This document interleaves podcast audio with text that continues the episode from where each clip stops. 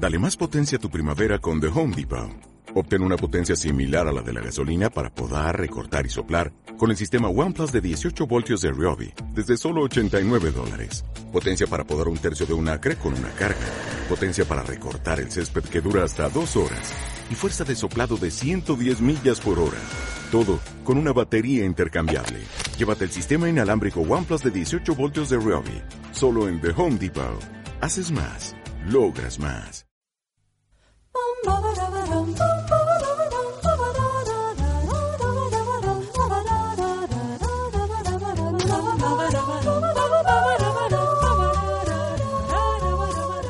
Hola, soy Noel Ceballos Y yo soy el hematocrítico. y esto es Los Hermanos Podcast.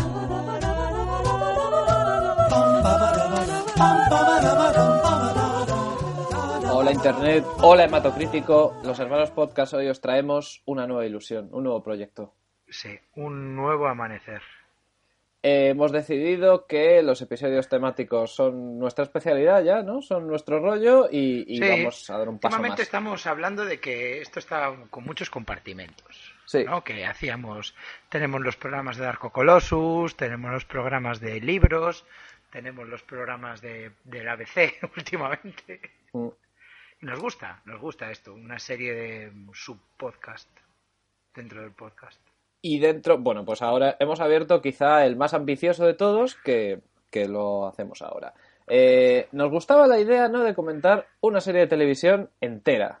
Muchos nos han pedido, eso nos lo han pedido. A la gente le gustan nuestros comentarios de películas, cuando comentamos las pelis de Hombres G o comentamos las, eh, la peli de Van Damme y la de Schwarzenegger.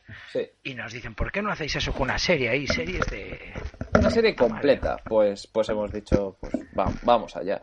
Y hemos, hemos empezado a ver series que, bueno, hay series que habíamos visto, hay series que conocíamos, series que no. True Detective. Sí, eh, también nos pusimos a pensar, por ejemplo, The Wire, es una serie que cada episodio pues tiene un montón de tela que cortar, ahí un montón de cosas que analizar, eh, Sí. mucho subtexto. Eh, pensamos ver una serie de cero, que no conociéramos ninguno, pero al final nos decantaron, nos decantamos por una serie que, que nos pasaba un poco lo mismo a los dos, ¿no? Habíamos visto capítulos sueltos, pero nunca Sí. la habíamos visto entera porque es muy larga, tiene muchas temporadas. Sí, es una serie histórica que, que bueno, la, la- empezó hace mucho tiempo, antes de Internet. Buah, mucho Y- antes, sí, sí. mu- empezó mucho antes de internet y, y la gente, yo no sé cómo la hacía para comentar. Yo creo que si esta serie lo hubieran estrenado en la época de internet, tío, habría muchos foros dedicados a, a analizar todos los detalles, tal. Los hay ahora, vamos, que, que Sí. se considera una serie clásica. Sí, habría un hashtag cada, cada noche de emisión, eso te lo puedo yo asegurar. Y es hecho por nosotros. Sí, que tiene muchos seguidores, hay como, yo diría que hay un, un culto, ¿no? En torno al, al doctor. Sí, es una serie de culto. El Sí. doctor ya, ya ha revelado, ¿no? La ya ha tenido que, lo siento, es que no podía. Bueno, pues eh, eh, hay, hay un culto en torno al doctor que es, que es muy grande, que estaba antes de que nosotros llegáramos y, y seguirá después. Entonces nosotros vamos a aportar nuestro pequeño granito de arena a, al universo del doctor. Y comienza entonces aquí eh, un objetivo muy ambicioso, ¿no? Porque vamos a analizar uno por uno cada uno Sí. de los capítulos de la serie. Vamos a dedicar un capítulo a cada uno de los episodios. Un análisis Y- pormenorizado con todo a donde nos lleve. O sea, todas las referencias, todo, todo lo que veamos ahí digno de comentarse se va a comentar. Desde aspectos técnicos hasta ya, pues bueno, meternos directamente en el subtexto de las tramas, en, en qué nos quiere decir cada giros, episodio. actores. Así que bienvenidos al primer programa de los hermanos podcast Analizan Médico de Familia. Exactamente, desde el primer episodio, que es del 15 de septiembre de 1995, hasta el último episodio, 21 de diciembre del 99. ¿Cuántos son en total? Hemos de decir que este proyecto va a durar 118 capítulos. Sí, porque claro, es uno por capítulo y hay 118 Sí. capítulos divididos en nueve temporadas. Bueno, Teniendo pues en cuenta que llevamos dos de años los de los 90 hermanos- entera. Sí, llevamos dos años con los hermanos podcast y hemos hecho 50 capítulos. Pues 118 capítulos van a estar dedicados a esto. ¿Cuánto tiempo tardaremos? No, No lo, lo, veremos. Amigos oyentes, vamos a envejecer juntos, nosotros comentando Médico de Familia y vosotros reviviendo pues, pues ese, ese universo, ¿no? El doctor Nacho Martín. Todo, es Están esos personajes entrañables. Forman ya parte de nuestra vida y de nuestra tele, ¿no? Si Sufjan Stevens mm, prometió un disco por cada uno de los 50 estados de Estados Unidos, ¿por qué no? Nosotros podemos hacer 118 podcasts. Claro que sí, qué menos, qué menos. Y es una serie que ya forma parte de nuestro ADN, diría yo, cultural Sí, y, sí. y sociológico incluso. Se puede pensar que es la serie española más importante, a lo mejor empatado con Farmacia de Guardia. Sí, sí, sí. Y además, viendo, viéndola, pues nos vamos a dar cuenta de lo poco que han cambiado las series españolas. eh. Fue un, un pilar tan importante, médico de familia, que desde entonces las series españolas dijeron, ¿pa' qué? O sea, que esto del HBO está bien, pero si tenemos ya médico de familia, pues, yo qué sé, ¿para qué nos vamos a meter en, en estos líos de hacer episodios de 50 minutos? Que los 50 minutos está bien, pero ¿sabes lo que está mejor?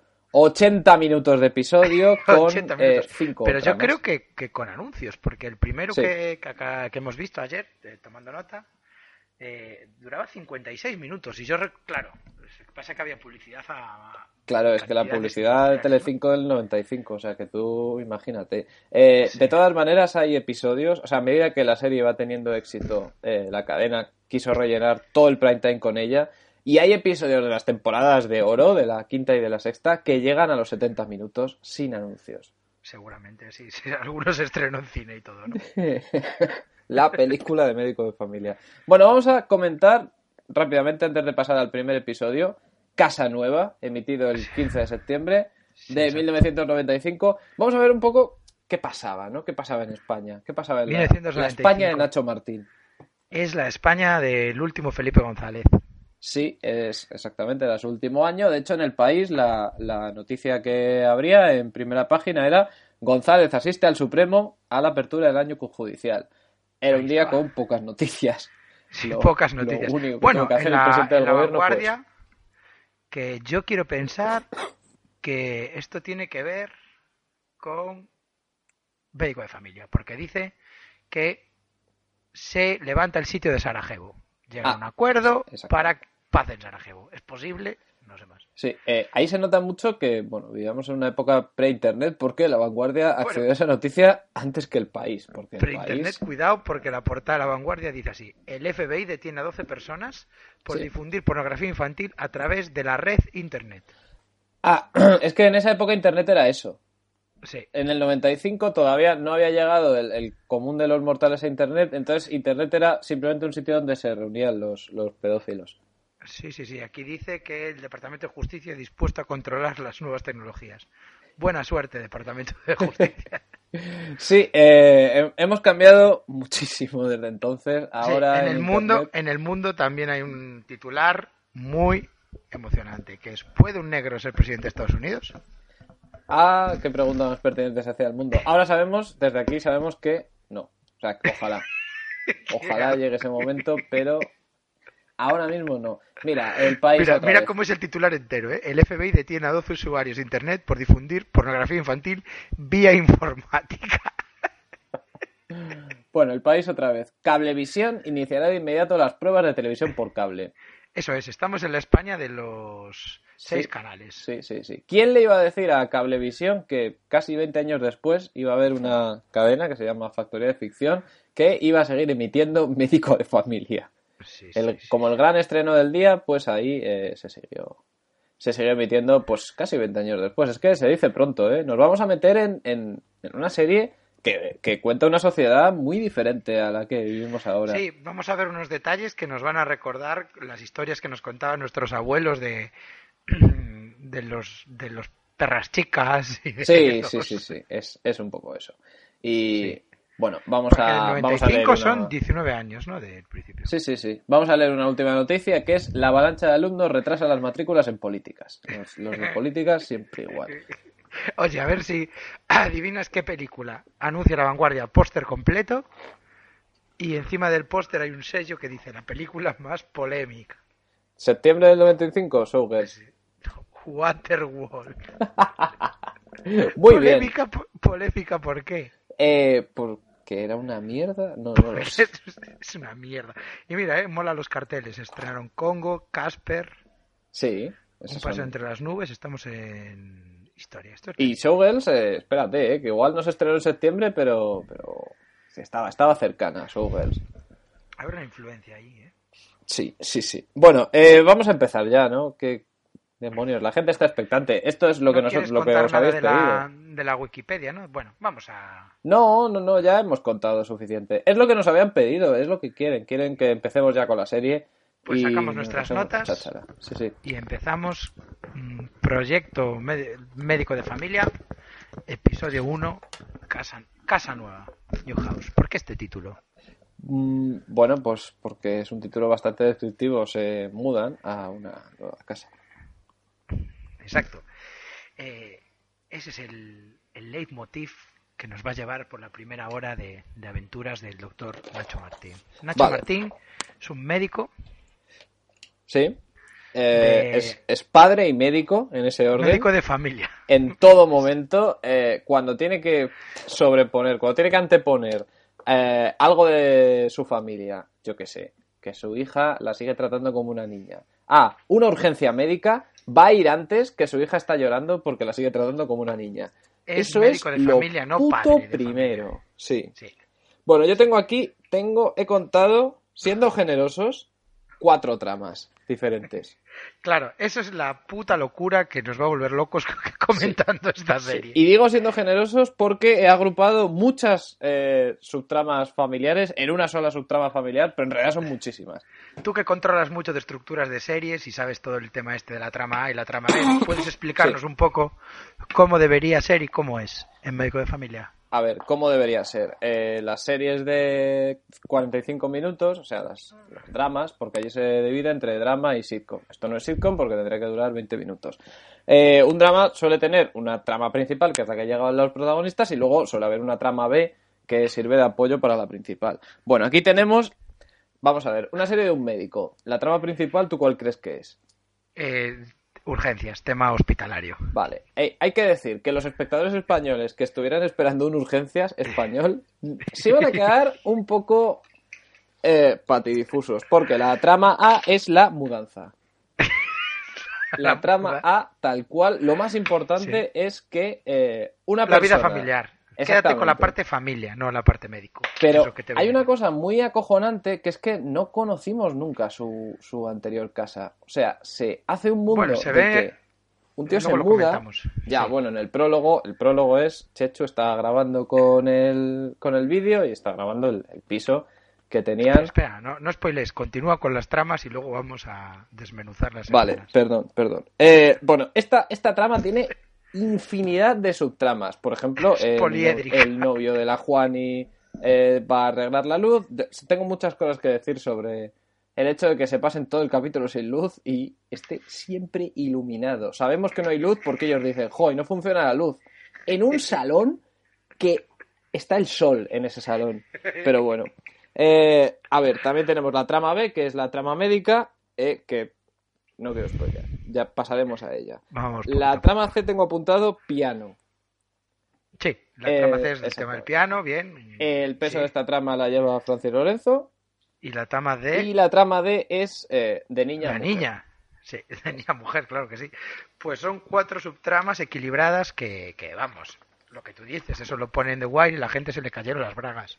Exactamente. Eh, una cosa que hay que decir. Este hombre es eh, médico, trabaja en un... No es un hospital, ¿no? No, en un centro de salud. Es, eso, es un centro de salud. Vale. eh, hay que decir que todo el rato el capítulo subraya que el tío entra y sale cuando le sale de los cojones. Cuando están los cojones. Pero Hay un diálogo que es son las 11 me tengo que ir ya a trabajar. Sí, se está yendo y viniendo todo el tiempo. Todo el, todo el Eh, tiempo, todo el Yo tiempo. calculé que el turno que tenía era de 11 a 1 y de 5 a, a 10. Sí, pero que si un día se tiene que ir a las 6, se va a las 6 y allí nadie le dice nada. Hombre, hay, hay un cierto reproche por parte de su jefe, pero tampoco te creas que... Bueno, Es que el tío se va a pensar todos los trabajar a personajes las 11. que tenemos que analizar en este primer Sí, capítulo va a sí, ser sí, muy hay, hay mucha tela que cortar. El tío se va a trabajar a las 11 y porque se acuerda, si no, habría ido, habría ido después. Llega allí, recibe a, bueno, charla con una amiga suya, doctora, todo lo que quiere, recibe a una paciente Después de eso, se va a su casa, está cinco minutos en su casa discutiendo con su padre y dice, venga, que me tengo que ir a trabajar otra vez. Sí, eso es- ¿Para qué has ido a tu casa solamente para hablar con tu padre cinco minutos? No podías haberlo hecho por teléfono en la hora de la comida. No. Aquí te deja claro que Nacho Martín es un malote. No es el único momento del capítulo donde vemos su faceta rebelde. Ya lo veremos eh, poco a poco. Mira, eh, cuando comenzamos este proyecto, no me imaginé que iba a empezar con un escalofrío eh, en la espalda, ¿no? Pero, pero empezó así porque le di al play en el capítulo y lo primero que apareció en pantalla, escrito, era la fecha de mi cumpleaños. ¿Qué? Escri- Sí, 22 de abril del 93. El joven Emato cumple 17 años. Se abre ante un mundo de posibilidades. Y ante la tele española, otro. Y esa fecha estaba impresa en un vídeo casero que estaba grabando Chenchu. Sí, sí. Ahí es el primero de eh, es Chechu, los no es personajes Chencho. que ¿Qué tiene Chencho? Bob. Es Chechu. es Chechu. Es yo qué Chechu. Chechu, Chencho, es Chencho. ¿No es el programa este de los saltos? ¿Y qué dicen? Que sale Chechu. Ah, Chechu, vale. Tienes No sabes, el Chencho. actor que hace de Chechu está saltando ahora. Y es raro que me haya equivocado porque los actores de esta serie vocalizan de puta madre. Eh, Es verdad, es verdad. Mira, aquí tenemos los tres elementos ya en este, en este prólogo de la buena televisión, que son los siguientes. ¿Qué? Eh, voz en off de un niño. Sí. Tú cuando te pones a ver una serie, mira, yo que sé, por ejemplo, si True Detective empezara con un niño gracioso contando con todo en voz en off, pues mucho mejor. Un niño gracioso que te escojonas. ¿eh? Exactamente, No un niño- exacto. Un niño, vamos a, vamos a poner un ejemplo del el humor de Chechu. Le dicen, esto está al lado de un cementerio, y dice, qué bien, habrá zombies. 70 minutos de esto. Bueno, eh, también Y tenemos una un música, sofá, pisa un música de para- risotadas. Sí, La serie te deja muy claro cuando te tienes que reír y cuando tienes que llorar, y es, es la música. Cuando Y es... también te deja muy claro cuando hay un chiste, porque te hace unos punchlines muy visuales. Sí, sí, sí, sí, sí. Están La muy música te que guía. acabas de ver un chiste. Sí, sí, sí. Y, y luego lo tercero que tenemos, que siempre una buena serie empieza así, es con eh, una grabación en VHS de una familia haciendo cosas monas. De una familia Una siendo familia feliz de maneras muy ridículas. Y entonces conoces a los personajes, conoces a Chechu, el, el hijo pequeño, conoces a la hija mayor, una preadolescente muy carismática. conoces a un bebé que acaba de tener el, el protagonista. Sí, Conoces a su padre, que es un jubilado muy simpático, el típico jubilado que lo sabe todo, cascarrabias, muy entrañable. Eh, conoces también a la hermana, a la cuñada, ¿no? A la, a la locada, a la locada hermana soltera, que toda la familia cuñada- la cuñada de Nacho. guapísima, ¿no? Interpretada por Lidia Vos, eh, un bellezón espectacular. Lidia Y- Vos se convirtió en un sex symbol ¿eh? de la época por, por este Sí, sí. papel. Y bien, y bien jugado. Y conocemos también a una encantadora mujer tocando el piano, sonriente, eh, muy feliz, pero que está muerta. O sea, empezamos ya desde el puto bajón. Sí. Chechu pasa de hacer sus chistes, el humor Chechu, a le cambia el tono y dice, pero ahora mi mamá está muerta. Sí, pero mi mamá se murió. créditos. ¿Qué? Ahí ves Sí. que la serie va a ser como la vida misma. Vas, vas pasando, pues, vas pasando etapas. Y, y hay una cosa muy interesante que, que esto te dejo que lo digas tú, los bookends de esta serie. Los busqué, bueno, eh, es que es un poco spoilear, pero todos sabemos que, que esta serie termina con una muerte de un personaje muy jodida y empieza con otra muerte jodida. Esta es una serie que empieza y termina Estructura con la circular. muerte. Estructura circular, no hay eh, esperanza, no hay final. Quien entre en esta serie que abandone toda esperanza. Sí. Eh, menos eh, Francis Lorenzo, que entró en la serie más calvo de lo que salió. Y de hecho, Francis Lorenzo ahora mismo tiene más pelo que en el 95, pero claramente. A lo mejor le hicieron un injerto. No, no, fue la serie, fue la serie. La serie le, le rejuveneció. Bueno, en... Enter créditos, vamos a hablar de los créditos. Vamos a hablar de esos son putos una sucesión de fotos como que tenían por casa de viejos, Sí, exacto. viejas de ellos, ¿no? De Emilio Aragón de joven, Emilio Aragón estudiando, Sí, sí. eh, fotos tal, La vida me- de Emilio Aragón. la vida de Emilio Aragón, fotos de los niños cuando eran bebés. Y una cosa que me flipa, que es que cuando dijeron a todos los actores que tenían que tener una foto suya de joven, el abuelo trajo claramente la foto del teatro. Sí. del- Sí, o sea, todos trajeron sus Su fotos ficha. naturales, pero él trajo su ficha, sale sujetando, mesándose la barbilla, mirando de lado, poniendo cara seductora. Sí, era una manera que tenía el actor de decir, cuidado que yo era alguien. Es la única foto que, que encontró por casa. Bueno, no me vais a que- recordar por mis... O sea, es- yo estoy hablando, este tío seguramente hizo Hamlet. Este, o sea, este es un tío que ha hecho las grandes obras del siglo de oro, eh, de pero le vamos a recordar por ser el viejo de médico de familia. Sí, sí, sí, completamente. Pero bueno, y los créditos que están acompañados con el gran éxito de Ascensor de Emilio Aragón, la banda sonora de Médico de Familia, Sí. que es jodidísima. Es, eh, además, en este capítulo, ¿cuántas veces suena? Yo ya no me lo voy a quitar de la cabeza pues hasta que se acaben los 118 episodios. ¿Qué dices? Que interpretó Hamlet, ¿no? Paco Peña, mira, Paco Peña, tío, es mejor interpretación masculina en la quinta edición del Festival Internacional Digital El Sector 2011. Perdona, perdona. Paco Peña en 2011 no estaba vivo. Pues, anda que no. Mejor interpretación masculina en la quinta edición de Dolce Sigue De no sé qué digital, o sea que es un holograma, es como Pero de si salía en un paso, salía un paso adelante. Salía en un paso adelante. Molaría que Mira. haciendo el mismo personaje. Su primera frase de la Wikipedia es mm, 25 años en el Teatro Apolo desde el año 39 y su última frase es en el 2009 vuelvo a trabajar como colaborador especial de un cortometraje de gran éxito. Que se llama En la memoria. Sí, en la memoria. Bueno, Bueno. pues ese es Pedro Peña. Paco, Paco. Es No le faltes al respeto. No le Bueno, faltes al respeto. en la Wikipedia pone Pedro. Señor Manuel Manolo Martín. Ay, sí, es Pedro, perdón. Bueno, necesito que me expliques una cosa. Sí, Em, tras la muerte de, de la madre, sí. resulta que se habían comprometido a, a- habían pagado la entrada de un piso. No queda muy claro. casa. No, fue antes de la sí. muerte de la madre. Sí, antes de la muerte de la madre tenía pensado mudarse a una casa. Eh, me tienes que explicar, como madrileño, mm, el entorno, ¿no? El entorno de, de la nueva vivienda, de la antigua. Explícame. Sí, un poco. claramente viven en un, en un barrio, pues, barrio, barrio de Madrid y se van a la Moraleja. Y nada más llegar, dice, ah, no sé si Chechu, todo esto es nuestro. Y dice Nacho, bueno, esto, esto es del banco. Mi teoría es la siguiente. Por culpa de estos hijos de puta, como Nacho Martín, estamos ahora como estamos. O sea, Nacho Martín y todos los de su calaña que vieron esta serie y dijeron, hostia, pues vamos a meternos en una hipoteca, en un piso en la Moraleja, porque esto, esto merece la pena. Pues es estos polvos trajeron estos Sí. lodos. Esta serie, digamos que es eh, la crisis begins. ¿Tú qué dices? ¿Que Nacho Martín causó la crisis directamente? Sí. Porque con su ejemplo la gente quería ser Nacho Martín. Emilio Aragón Gente que vivía en tu barrio, gente que vivía en- crisis. Gente que vivía en tu barrio Sí. decía, yo quiero ser Nacho Martín. Y, Quiero- sí, exactamente. ¿Y a dónde se fue a vivir? ¿Cómo, ¿Qué Ah, tipo de...? Yo creo que está en la Moraleja, debe ser un chale. Pues, pues sí, pues de esos. ¿Y un médico de... se puede permitir eso? un médico que se puede permitir llegar todos los días a las 12 se puede permitir lo que quiera. Se puede per- o sea, nada se escapa de la mano de Nacho Martín en esta serie. Médico de familia y billonario entrepreneur. ¿no? Sí, sí, sí, sí, exactamente. Bueno. Es, es un tío que se puede permitir eh, estar todo, todo el rato, todo el rato, eh, manteniendo una relación muy malsana con su cuñada. Yo, por, por lo que he visto en este primer capítulo, ¿eh?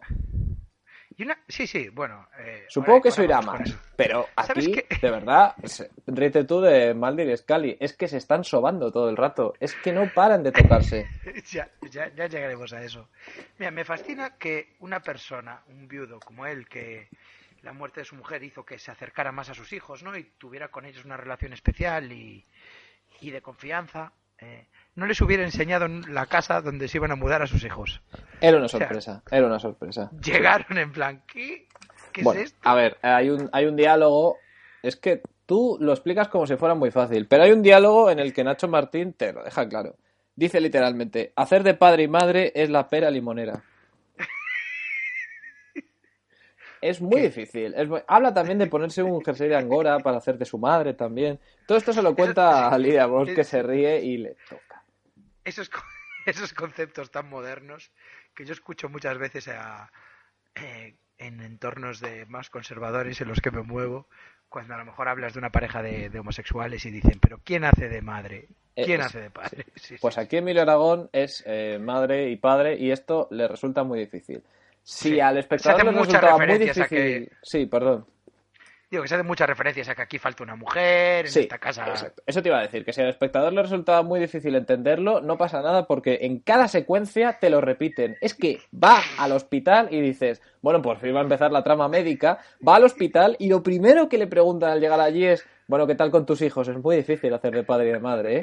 Es, no hay un solo rincón de la vida de este hombre donde no le recuerden que tiene que hacer de padre y de madre a la vez. Mira, de los 180 personajes que presentan en el primer capítulo, creo que los que más me han gustado son eh, los vecinos, Bueno, que tienen una, sí, tienen una característica que es que no interactúan con el resto de personajes de la serie, sí, eh, hacen todas sus intervenciones, que son tres, desde la ventana, mirando y comentando. exactamente. El coro griego de la moraleja. Son el coro griego de la moraleja, son una pareja de jubilados, ¿Sí? eh, que es un hombre eh, impotente y una mujer hipersexualizada, ¿no? Es una chica con un escote en forma de corazón, Bueno, chica. que cuando, cuando, una señora que cuando ve llegar a la familia de Nacho Martín, Sí. hace comentarios sobre que no le importaría follarse al abuelo. Eso Atención, delante- atención. En el, el segundo uno de que ponen el pie en la casa, esta señora ya se está queriendo follar al viejo. ya se está empapada viendo entrar a el señor, el abuelo de, de Nacho. Y, el, y todos los comentarios que tiene esta son, joder, esto me lo tiraba, ¿eh? Sí. Y el otro, bueno, ya estás ah, con tus tonterías, el típico actor de bigotes español de secundario. Sí, ¿sabes? sí, sí, sí. estás. Es, es matrimoniadas, es un matrimoniada. Mi, mi teoría de esto. eh, Y se, se come un comentario sobre su impotencia todo el rato. Todo el rato, Cada vez que... todo Sí, sí, sí. Pues es que tú ya no, si me, si me quisieras ver desnuda. Hay un momento que dice, me estás hinchando las narices. Se te tendría que hinchar otra cosa cuando me vieras desnuda. Eh, es-. A ver, mi teoría.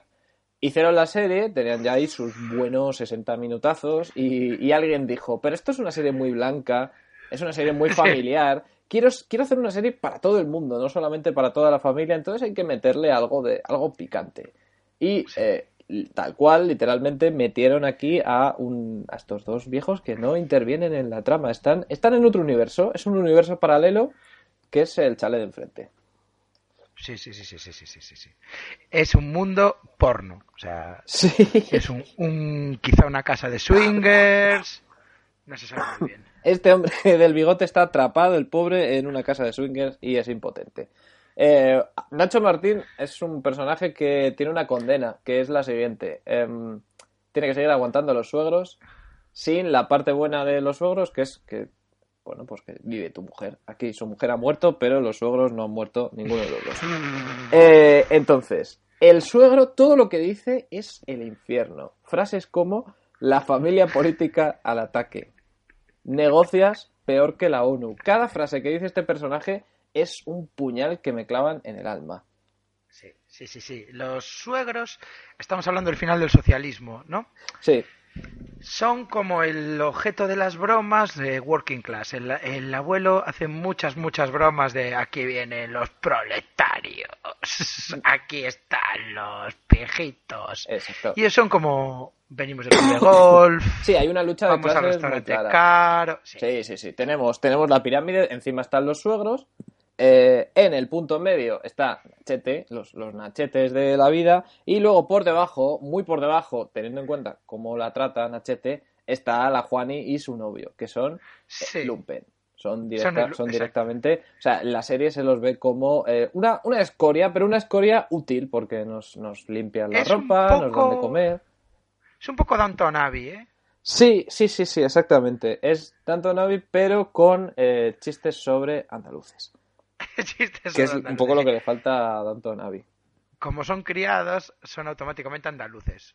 Sí, sí, sí, sí, sí. Hay una cosa que me fascina del personaje de Hipólito, que es que el, Hipólito, el acento va y viene de secuencia a secuencia. Sí, exactamente. Es como muy madrileño. Pero en la primera secuencia no. La primera secuencia entra y habla normal. En la segunda es muy madrileño y muy chulo. Y en la siguiente vuelve a hablar normal otra vez. Luego volverá. Bueno, pues es un tío que de vez en cuando saca la chulería y de vez en cuando no. Bueno, eh, en plena mudanza me quedé hipnotizado, tuve que parar la, la imagen para disfrutar del look del protagonista. De, Es un look increíble. muy personal, icónico diría yo. Sí, ¿no? sí. Es- inventó el normcore. Sí. del que- del que tanto- Es la tanto se vanguardia del Nordcore absoluta. O sea, lleva mm, pantalones chinos siempre, eh, camisa de cuadros metida por dentro, Cinturón. calcetines, cal- cinturón, calcetines negros, eh, zapato oscuro y si hace un poco de frío, jersey al hombro. Jersey al hombro. Es, esa es la clave. Eh, claro, esto es septiembre, es como el entretiempo. Entonces lleva el jersey por si acaso. ¿Qué hace frío? Me lo desanudo y me lo pongo. Si no, pues en el, en el hombro está bien. Que es un poco también el, heraldo de Aznar, ¿no? Esto. Sí, eh, es que eso es, eso es lo que voy a decir. Yo creo que esta serie estaba ya preparando el caldo de cultivo para eh, la era Aznar. Esto, pues, pues eso, Nacho Martín estaba, estaba un poco siendo eh, la, la- vanguardia de lo que nos llegaría. Es un tío que, vamos ya a entrar de lleno en la trama médica, se le presenta un dilema. Sí, Un sí, dilema que los espectadores de urgencias, cuando le ven llegar al centro de salud, pues igual dicen, mira, por fin, por fin vamos a ver eh, aquí, pues, pues nos gusta la intriga, la- pues lo que nos gusta de urgencias. Nada más llegar, nos encontramos a Lola Baldrick dando gritos. Enseñando el culo. Eh, sí, exactamente. Eh, su personaje se basa en que lleva minifalda y hace chistes muy locos. Hace un chiste de Lorena Bobbitt. Sí, sí, sí, sí, sí. Eso es más Lorena 90 Bobbitt. que los 90, ¿eh? Para nuestros oyentes sobrinos, eh, jovencitos, vamos a decir que Lorena Bobbitt fue una noticia muy típica, muy mítica en los 90, una mujer que le cortó el pene a su marido. Exactamente. Y ese, ese es el chiste que los guionistas dijeron que. Bueno, pues vamos a poner ese chiste de presentación al personaje. Luego, más allá, hay un momento. ah, Nacho está muy preocupado porque su hija eh, no se sabe si es niña o mujer. O sea, él la sigue viendo como una niña, pero está preocupado porque, pues eso, quizá ya esté dejando esa fase atrás. Entonces le pregunta a Lola Baldrick que en qué momento se empezó a sentir mujer. Todo en esa secuencia parece pues, el principio de una película porno. Sí, Es sí, todo sí, muy turbio, es todo muy de acoso laboral. Y el único que no se entera es Nacho, porque ella parece que está ahí a, a Se está tope. poniendo muy dispuesta. Habla de complejo de Edipo, que en su caso debería ser complejo de Electra, y habla dos veces de su padre. Sí. Y Nacho no capta, no capta esas ondas y no para de hablarle de su hija. Entonces, claro, Y ella luego se va. aparece otro personaje que es como una doctora, Sí, ¿qué es eso? Que aparece una doctora con el pelo corto y una voz muy, muy profunda. así Voz de muy- actriz de teatro, sí. Pero es- ese personaje para mí es un enigma, yo no lo recordaba para nada. Yo, yo sí, yo sí, yo sé dónde va con esto. Oh. Yo sé dónde vamos. ¡Ojo! Digamos que va a ser la tercera pata del triángulo Nachete. Spoilers, spoilers. Nachete va a tener que decidirse. Va, digamos que el tema familia o trabajo el mundo Nachete va a tener muchas ramificaciones. Bueno, menos mal porque esta serie ahora mismo, familia y trabajo, son dos compartimentos estancos. Vale que en el trabajo a veces le preguntan por su familia, pero en el Sí. trabajo se le presenta ahí como un caso, un dilema muy grande ¿Cómo- que no afecta absolutamente para nada Ah, en su vida ni se familiar. menciona, ni se menciona. Y la doctora le pregunta como, ¿cómo estás? Y él empieza a, a acariciar una foto de su mujer muerta. Sí. Y se vuelve a sonar ahí la musiquita, en plan... Hay dos mujeres ya en el trabajo que se le insinúan y él no para de hablar o de su mujer muerta o de su hija adolescente. Sí. Entonces, así Nacho no va a ninguna parte. Bueno, ¿y cómo es el? Descríbenos el, el dilema médico de Vale, pues llegamos. ¿Qué su pasa? primer misión. Exactamente. ¿Qué va a pasar? Pues que ha llegado alguien que con un accidente de coche, que tiene que operar. No, no exactamente. Eh, su primer caso médico es eh, embarazo adolescente. Sí. Llega una chica que... Un adolescente acaba que está de muy buen ver. Bueno, es muy de los 90. Sí. Eh, pues eso, se ha quedado embarazada. Eh, todo esto va a ser una subtrama muy leve a lo largo del capítulo. Esto va a ser una cosa que va a estar ahí, pero es mucho más importante a ver qué hacemos con el piano Sí. de la mudanza que, eh, que la chica Mira, embarazada. Muchísimo. Tengo aquí importante. anotado, no sé si tú opinas lo mismo, que cuando la adolescente entra a contarle a Nat, bueno, eh, ella está embarazada y su drama médico es que quiere que el doctor se lo diga a sus padres. Sí, sí, sí, sí. sí. Porque ella no se atreve. Entonces Nacho no sabe si decirlo, si no, si recomendarle que aborte, si no. O sea, un tema duro, está ¿eh? hecho un lío, Nacho está hecho un lío. Pero sí que es verdad que se hace más énfasis en cuando se entere mi padre se va a enfadar que en qué vas a hacer con, con el bebé. Con tu niño, sí. Y eh, yo tengo aquí anotado que Nacho le hace como unos tocamientos extraños a, a la chica. No lo, para no lo consolarla, como para consolarla le da unos besitos, unas caricias en las mejillas. Yo aquí No, sé lo, si no lo es percibí. que lo vi a altas horas de la noche, pero Quizá por eso tuvieron que aclarar que el padre no era Nacho. El padre es, es un chaval que quiere que, que aborte. Eh, entonces, ¿qué pasa? aborte. Pues que hay un momento. Bueno, eh, después de esto, vamos a, vamos a quitarnos esta trama de encima porque es Sí, que son vamos tres a pinceladas. Eh, la siguiente secuencia de esta trama que tenemos es eh, lo que tú llamas la clase de ética.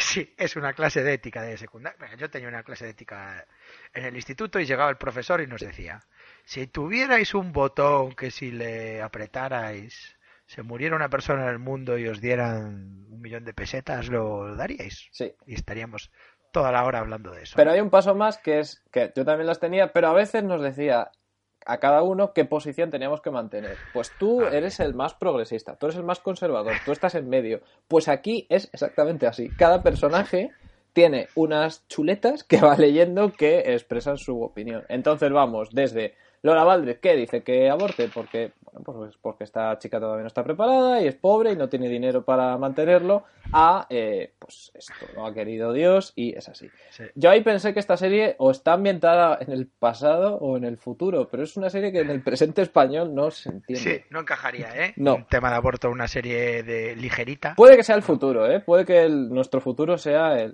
el año 95. No, yo creo que es en el pasado porque en la sala de reuniones de un centro de salud los médicos fumaban como Sí, campeones. es verdad. Y comían donuts. Es muy importante que esta secuencia no llegan a ninguna conclusión, pero acaba porque el médico barbudo se ha comido todos los donuts. Entonces Sí. ponemos música de... Y ahí, y ahí acaba el, el Y debate. ahí cambiamos. Hay una cosa que me encantó de esta escena, eh, que es que la, la doctora erótica, Sí. vamos a llamarla doctora erótica, Sí. eh, hay un momento que dice, claro, y ahora esta mujer, porque no tiene pareja la que está embarazada, ¿no? Sí. Dice, "Uf, pues ahora si se tiene que hacer cargo del niño, lo va a tener difícil para encontrar pareja en la Muy vida, ¿no? importante Que, eso, como sí. todo el mundo sabe, es el objetivo que, que hay que perseguir. Y responde, comenta la chica así como dejándolo, si yo encontrara un buen hombre que se hubiera hecho cargo de sus hijos. Muy importante Cuidado. esto. Se me había pasado del todo. Y yo era, yo he sido Nacho ahí, porque él tampoco se entera de, de lo que le estaba diciendo. Sí, sí, es verdad. es verdad. No lo viste, Es- no lo viste venir. No lo vi venir. Es muy importante este punto eh, y cada vez Sí. tengo más claro que esta tía le tira. Dejaron una perla ahí, dejaron para quien la quisiera oír. Pero Quien ¿qué pasa? Que Nacho oír, tiene muchos frentes abiertos. Uno de ellos es la tía Alicia, la tía Molona. La tía Molona. Es Es la hermana hermana pequeña de, de su mujer. ¿Cómo sabemos que la hermana pequeña de su mujer? Porque nada más entrar en escena, la que es su madre dice, ay, es que mi hija pequeña, siempre igual. Siempre igual, siempre de lo que Es ¿Y una constante en la serie. Cuando aparece Francis Lorenzo, llega diciendo, ay, Nacho, soy tu mejor amigo, ¿cómo no iba a estar aquí?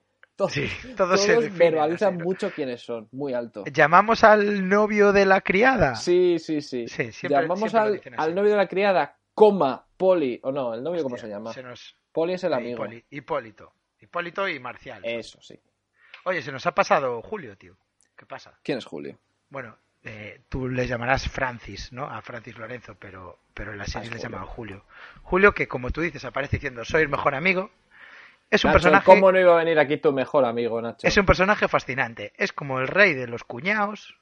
Sí, Es como un super follador que siempre está hablando de su mega vida que tiene, de- que le gustan los coches, las Sí. chicas, salir, divertirse, es un swinger. pero que su vida consiste en estar en la casa de su colega, el médico, con los niños y muchas veces solo. O sea, Sí, hay momentos sí. que llegan y Llega está él Nacho solo. y está él solo. Sí, sí, es verdad. Eh, yo creo que todo el mundo sabe que, es- que esto es mentira, o sea, que lo que cuenta es mentira, pero como que hay un pacto entre todos de, sí, claro que sí, claro. ¿Y ayer a dónde fuiste? A Niza, ah, y con una supermodelo, ah, es verdad. Y todos saben que ayer se quedó dormido en el sofá porque bebe.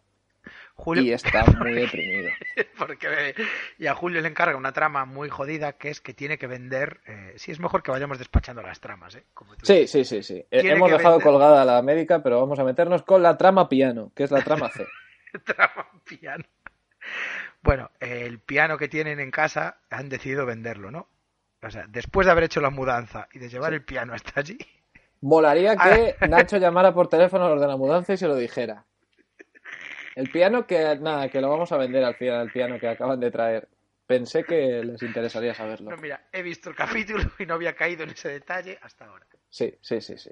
Eh, una cosa, cuando tú te mudas, todo, todo lo que has traído de tu otra casa está rodeado de cajas del corte inglés. Sí, por supuesto. Vamos Es- a ver. Mires eh, donde mires, en esa casa hay una caja con el símbolo del corte inglés. La publicidad de esta serie no, no es muy disimulada, ¿eh?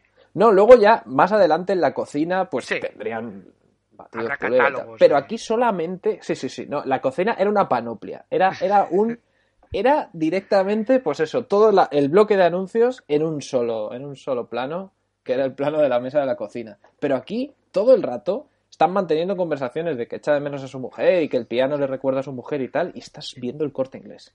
Y hay que venderlo, hay que venderlo por eso. Le recuerda a su mujer, ya nadie lo toca, entonces se encarga Julio de venderlo. Pone un anuncio y aparece una pareja de eh, sainetes. Están de sainete como que son Paloma Cela Y Pepe y, Carabias. y Pepe Carabias, que parecen dos secundarios de una trama de Spinette. Sí, sí, sí, sí. Con Eh, de repente hijo- se mete el mundo. ¿Te acuerdas de la serie del botón y sacarino? sí, sí, sí, sí. Pues eh, se mete esa serie dentro de una serie familiar que es también una serie de médicos. Y aparece con un niño eh, vestido Boy Scout. Sí. Yo durante toda esta primera secuencia creía que era Chechu. Ese niño es igual que Chechu. Sí, sí, sí. Tuve un problema muy grande para distinguir a Chechu del, del hijo de Pepe Carabias y Paloma. Sí, sí, sí. Y el niño pues em- empieza a saltar por ahí, a hacer el tonto, se ve que le van a comprar el piano como capricho para el niño, pero que ese piano no va a tener un buen destino y al padre no le gusta. Entonces el padre, en una serie familiar, se levanta y le dice al niño, a la mierda la pistolita, coño. Sí, el padre estamos hablando de- del viejo, del señor Manolo.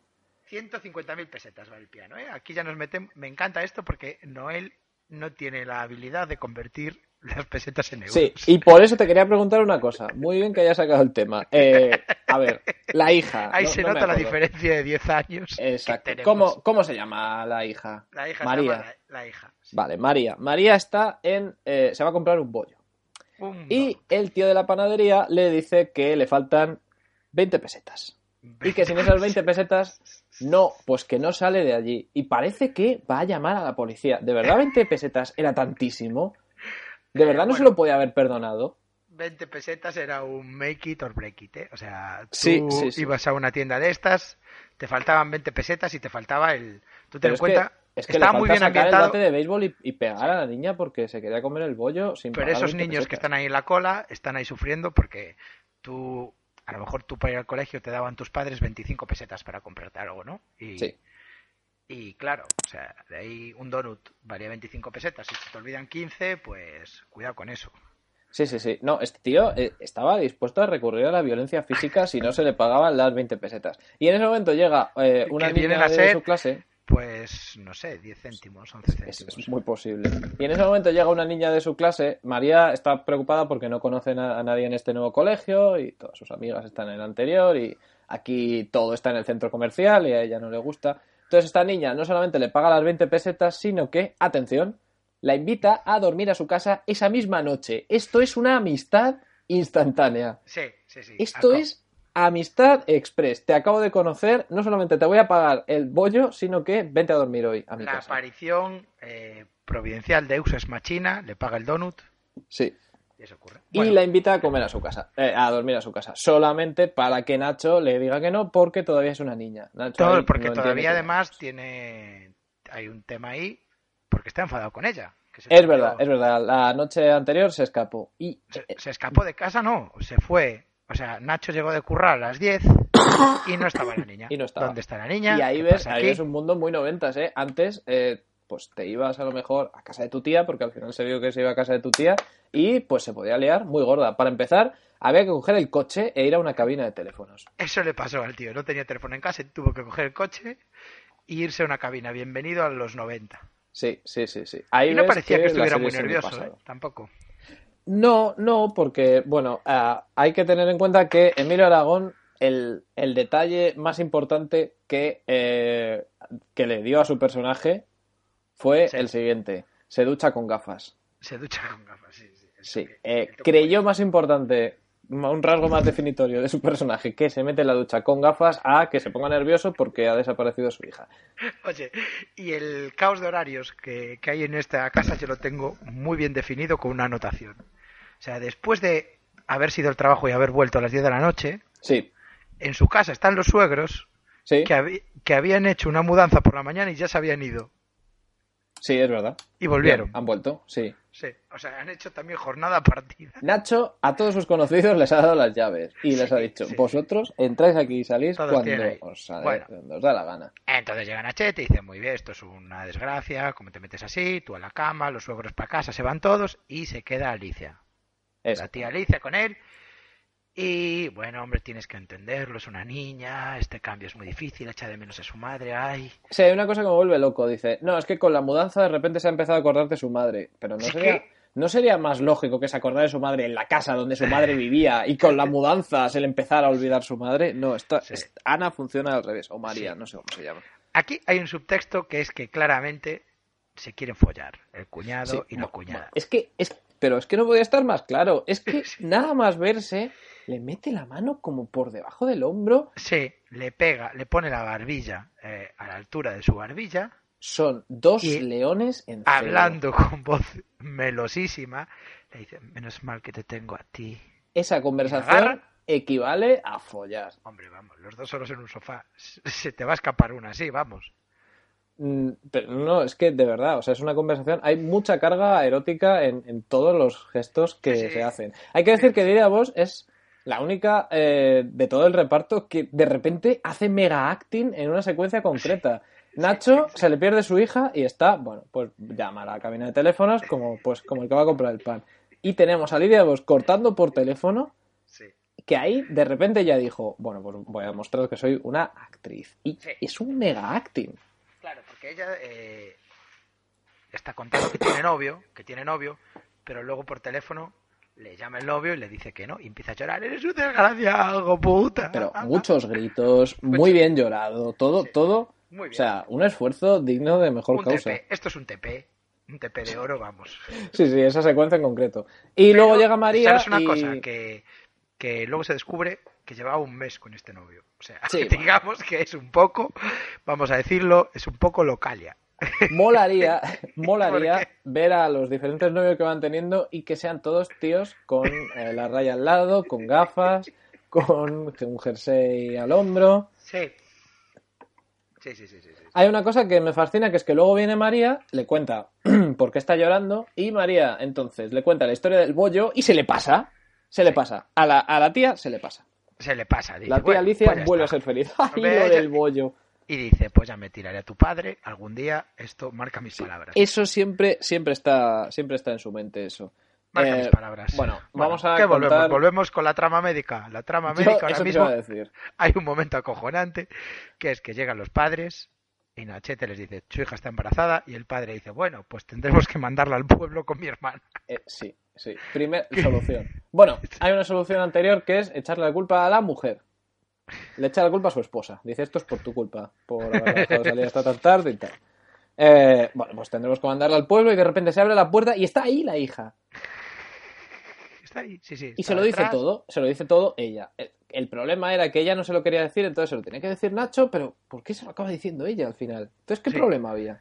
No había ningún problema y todos felices al final. Y no, Número de cosas de médico que se le ha visto hacer en 60 minutos de capítulo, cero. cero, cero. Cero. Es más, cuando apareció una ¿De mujer verdad con una- hace falta ir a la facultad de medicina para decirle a los padres de alguien que está embarazada? Pues Nacho tuvo que ir a la facultad de medicina para realizar esta labor. Es más, cuando una mujer apareció con una preocupación médica, se le trató como una loca. Exactamente, sí. Sí, sí, sí. Nacho directamente llega, llega una secundaria cómica y dice, tengo una cantidad de síntomas que he leído en una revista. Y Nacho, "Prr, que los ha leído en una revista. No le interesa ejercer de médico, no le interesa comprobar esos Bueno, síntomas. Y nos falta también un tema que es que llegan los chapucitos. Hombre, hombre, Los- hombre, Hipólito y el otro que nunca me acordaré cómo se Y llama. cuando llegan, eh, los vecinos también están mirando por la ventana y la vecina dice que se lo quiere Sí, follar. sí, eh, a cualquiera de los dos, le da igual, es indiferente. Y le dice, le dice el marido, solo sales a la calle si viste. Y dice, sí, pues si tuviera una piscina, porque van con una furgoneta de, de instalar Sí. piscinas, me podría bañar desnuda. Suelta así la mujer, ¿no? Y dice, desnuda, me estás hinchando las narices. Pues sería lo único que se te iba a hinchar. Y el mejor punch final de Sí. chiste de la afición española, que es que dice el tío, ¿ah, sí? Dice ella, sí. Puam, puam. Bueno, Sí. llega el momento ya de cerrar las tramas. Hay que comentar que eh, todas las tramas eligen la opción más conservadora posible. Eh, al final, ella va a tener Ah. al bebé, por supuesto que sí. Esta trama además se resuelve como que va al día siguiente a la consulta y le dice, oye, que nada, que al final está hablando con mis padres y que sí, que lo han entendido. Que de aborto no, de aborto nada. nada. Al final voy a, voy a tener al bebé. Ah, vale, pues muy bien. ¿Pero estáis todos bien? Muy sí, rico. todo ha salido bien. Y entonces hay un momento que dice ella, eh, ¿crees que con un hijo voy a poder encontrar novio? Y lo dice como de risa. Y Nacho se ríe, pam, Sí. pam, fin. Y fin, Puto Sí. fin. Se acaba. Trama se resuelta. acaba. Luego la, la, hija puta movida descubre... de el aborto se acaba ahí. Luego, la... Se acaba en una secuencia de 30 segundos. Luego la hija encuentra una Sí. amiga y ya es feliz. Papá. Sí. Eh, ¿Qué También, pasa? ¿Vendemos, ¿vendemos el, El piano, piano y no pasamos para adelante? No, no. Es la opción siempre la más conservadora. No, no, no. Me Mira, ah, con el piano. Me duele volver atrás porque estamos con los médicos, pero me he saltado una anotación muy importante. ¿Cuál? Que es que cuando Lidia Bost le está calentando al pobre Nacho ahí en el sofá, los dos, eh, ella le dice, gracias por... mm, Cuando tengas algún problema me lo puedes decir. Y él le dice, pues hoy descuelga el teléfono que te voy a llamar 25 veces. Y los, los dos. Y ella le dice la cosa más jodida que es, uy, como eres papá. Es le verdad, llama- Es verdad. Papá con tono por. Es verdad. Sí, sí, sí, sí, sí. sí. Papi. Le llama pa- no, no le llama, o sea, no le llaman papá porque es padre de tres hijos. Sí, sí, le no, llama papi. papá, papá. Sí, papi chulo, Exactamente. papi Sí, chulo. sí, sí, sí. Sí. Y la segunda vez que vuelven a quedar solos en casa, que es cuando le dice que le dejó su novio, ella le dice literalmente, cuñado, te veo tenso. Y le hace un masaje. Sí, sí, Le hace un masaje. O sea, los dos solteros. exactamente. en un sofá a las 12 de la noche, un jueves, en una casa, ella haciéndole un masaje y ella dice, mi hermana tuvo suerte en conocerte. Y él, eres lo más parecido a su madre. Y se follan con los Sí, sí, sí, sí, sí. Eso es, eso cuenta como sexo. O sea, yo, yo tengo que hay dos secuencias de sexo muy claras en este capítulo que son de Miguel Aragón y Lidia Vos. Pero, pero secuencias de sexo, ojo, que equivalen a, yo qué sé, estamos hablando de, de Showgirls, por ejemplo. No, no estamos hablando Sí. de una secuencia de sexo casta. Yo, yo he visto poco, ¿eh? cosas muy sucias. Bueno, eh, volvemos a...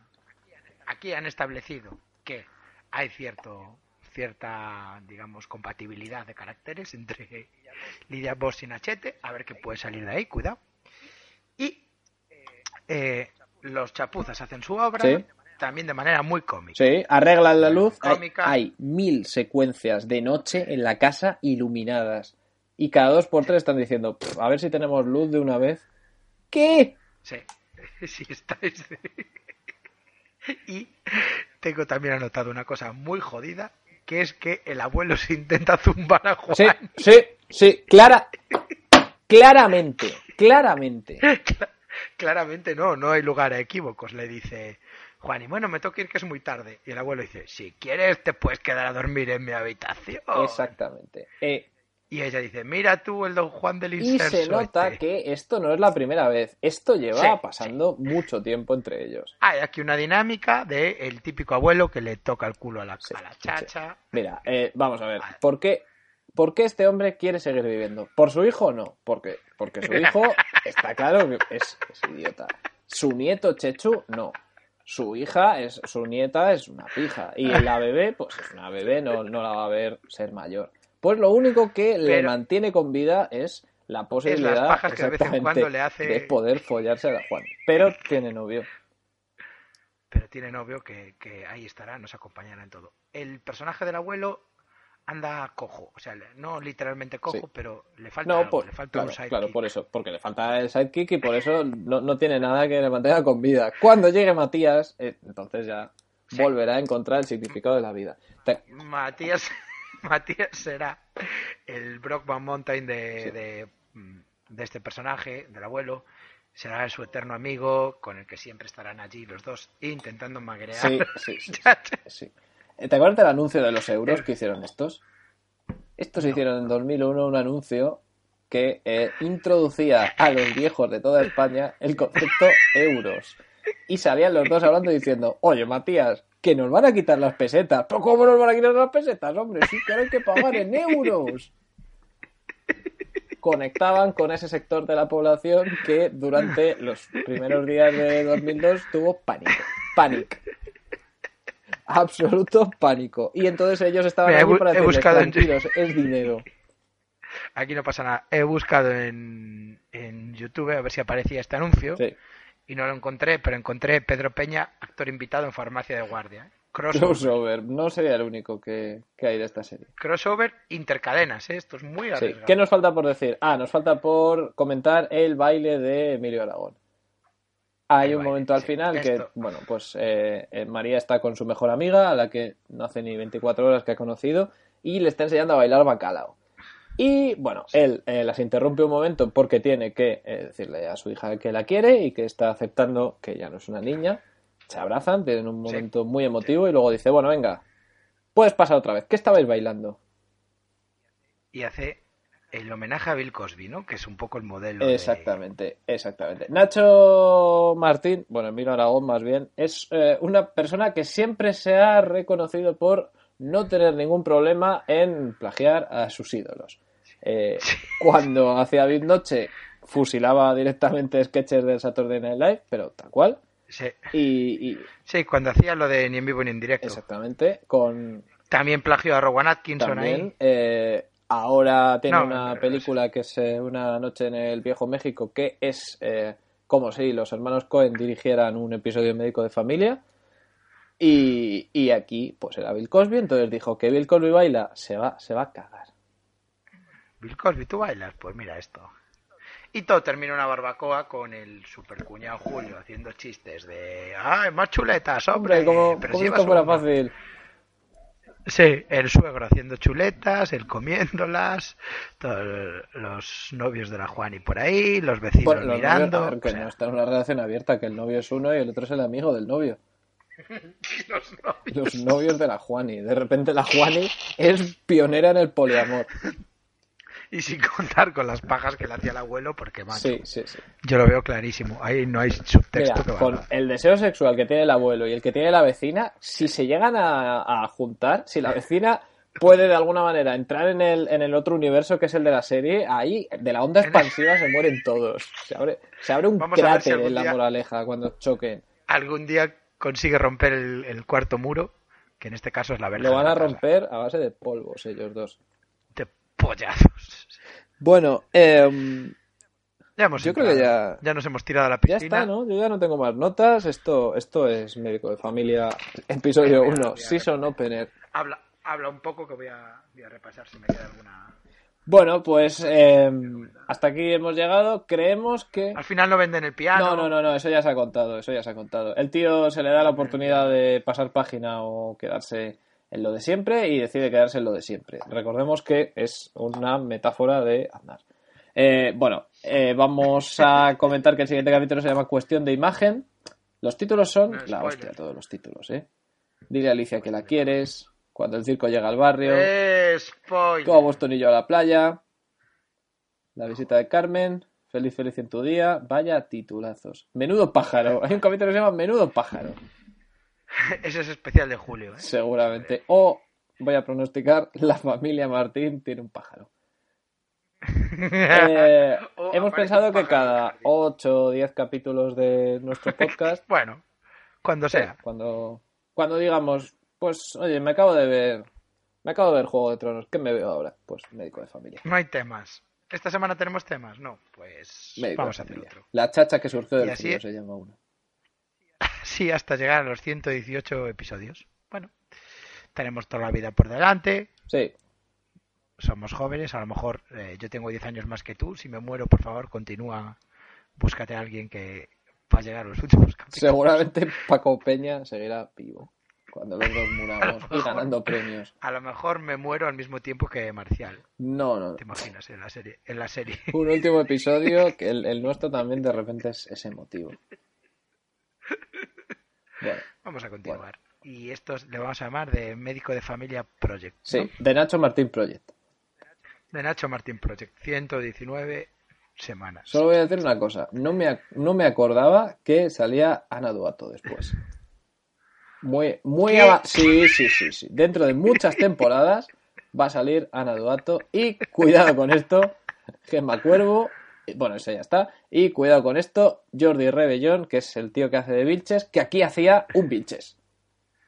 Hacía Ah, un médico con sí, malas pulgas. médico malo. Sí, sí. Joder, tío. Y madre mía. Y Aarón Guerrero en el programa de los saltos, ¿eh? ¿Qué te parece? ¿Qué te parece? Él te, él te dijo una frase muy buena que es, bueno, si saliera una serie, Si saliera médico de familia 20 años después, pues yo estaría ahí. Pero molaría que, que saliera una serie y que fuera un reality de, de su vida, de, de que está ¿pero haciendo cuánto tiempo duró Médico de Familia? ¿Desde el año 95 hasta, Hasta año? diciembre del 99. Toda la segunda mitad sea- de los 90, pues ahí estaba. Pero es que son nueve temporadas. Hicieron nueve temporadas en cinco años. Sí, pero es que claro, es que las temporadas españolas son así. Hicieron cinco temporadas en nueve años. Y luego... O sea, no llegó el 2000. Es muy No, interesante. no, no llegó al 2000. Se quedó en diciembre del 99. No pudo llegar al 2000. Pi- sí, implosionó. Había algo metafísico que le impedía, le impedía cambiar de, Joder, pues nos perdimos tramas muy buenas de internet, ¿eh? Con la hija, que sí, con Twenty no sé qué. Sí, deberían hacer médico de familia ahora. Trasladar el concepto a hacer remakes de los episodios, pero ahora. Que la hija se pierde, pues enseguida Pero- la llaman al móvil. ¿Dónde estás? Con tu tía. Ah, dile a tu tía que se venga ahora mismo. ¿Te has comido un donut? ¿Qué te falta? Vente, toma, te- una tarjeta de crédito, arreglado. ¿Que, eh, que quieres, quieres abortar? Eh, pues no. Esa trama duraría todavía menos. Oye, que estoy embarazada y no sé si abortar. Mira, yo te lo voy a decir, no. Y esto sería médico. Podemos hacer, o sea, molaría que en cada capítulo acabemos con un el remake actual de este capítulo. Bueno. Eso puede pasar. Yo propongo un reboot con el propio Emilio Aragón igual de... Sí, no, pero es el doctor Nacho Martín ahora que le pasa el testigo a, a otro, a un doctor más joven, treintañero, que también se le ha muerto la mujer y él le va enseñando. Sí. Y que está como, yo me imagino ese, que el tío está como vestido con, con polos o camisetas, tal, y que de repente al final del capítulo se mete una camisa por dentro y unos chinos. en plan, ahora. Exactamente, es como, como cuando al final de, de Skyfall tenemos un, un Bond Begins, pues aquí tenemos Eso un es. Nacho Begins. Llega así, viene, viene una secretaria con minifalda, le hace un comentario sobre la minifalda y ahí, y ahí tenemos ya la nueva generación de Nacho Martín. Bueno, Deberíamos poner ahora al final, para terminar, la sintonía del programa, pero no lo vamos a hacer porque es asqueroso. no, no lo, lo veto. Veto esa sintonía de mi vida, pero me quedan todavía 117 capítulos de escucharla. Mira, la- ¿te interesa saber qué fue de la actriz que hacía de María? Sí, Trabaja como psicóloga en la Fundación Protégeles de Seguridad en Internet, Acoso Escolar y Trastornos de la Alimentación. en serio. Sí, yo, ¿por qué te iba a me- inventarme eso? Bueno, bueno, pues, pues esto, esto es otro podcast, ¿eh? Es otro podcast de Es otro podcast totalmente distinto. Fue a qué tiempo tan feliz en 2011 y también salió en Pasapalabra, salió en Password, Sí, básicamente sí. fue a todos estos programas. Siempre sale cuando es en plan... eh, eh, ¿Os acordáis del médico de Series familia? míticas y sale ella. Sí. ¿Y qué? Hostia, voy a ver si encuentro a, a, la, a la niña pequeña, ¿no? Porque eso puede ser un vamos a morir todos curioso.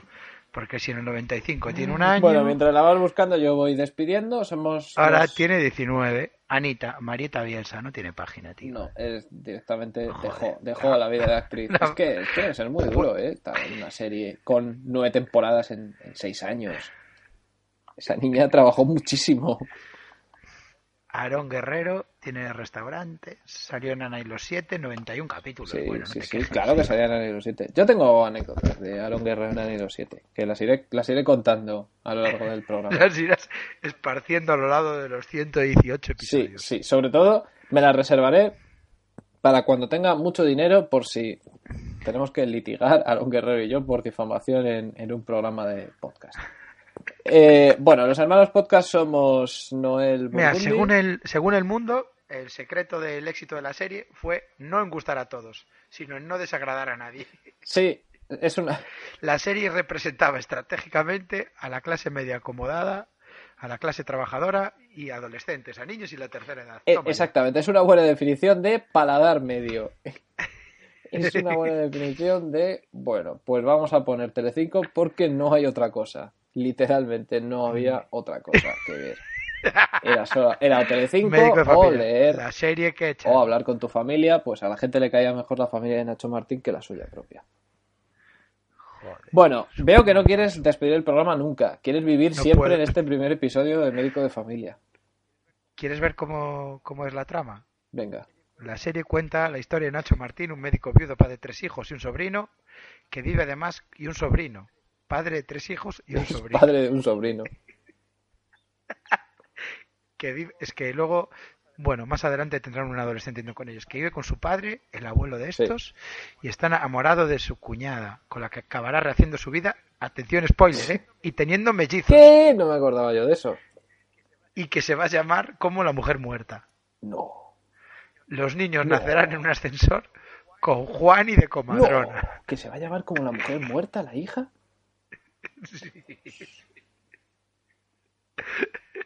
Bueno, con esta nota absolutamente tenebrosa nos despedimos. Estamos en Twitter, Noel Basgundi y eh, Matocrítico.